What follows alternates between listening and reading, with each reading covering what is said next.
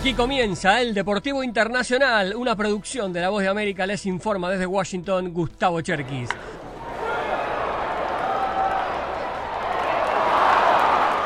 Y sí, arrancamos con el béisbol de grandes ligas. Los Orioles de Baltimore vencieron 2 a 0 a los Medias Rojas de Boston, conquistaron el título divisional y llegaron a las 100 victorias por sexta ocasión en la historia del equipo y por primera vez desde 1980. Dos años después de sufrir 110 derrotas, los Orioles llegarán a playoffs como el mejor equipo de la Liga Americana. Escuchamos al manager del equipo de Baltimore, Brandon Hyde.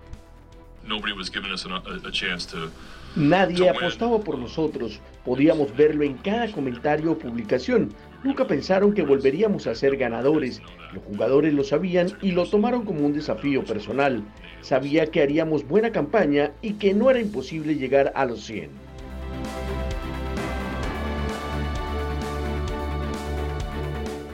Más de la pelota caliente, los Bravos de Atlanta aseguraron el mejor récord de las grandes ligas y la ventaja de locales para la postemporada al imponerse 5 a 3 a los Cachorros de Chicago, gracias a tres imparables de Austin Riley, quien anotó dos carreras para Atlanta que logró su sexto triunfo en siete duelos.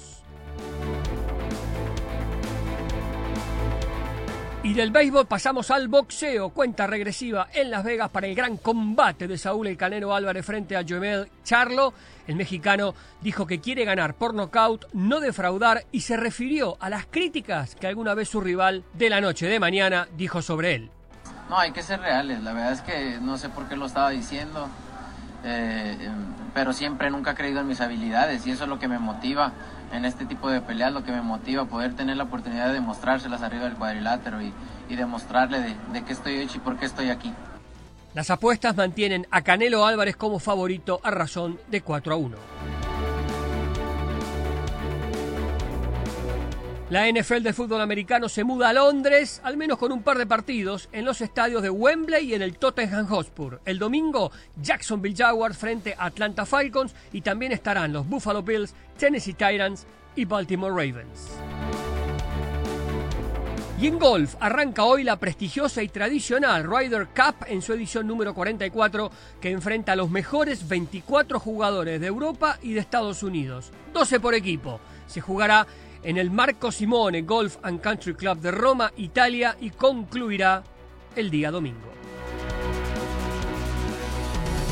Y hasta aquí el Deportivo Internacional, una producción de La Voz de América.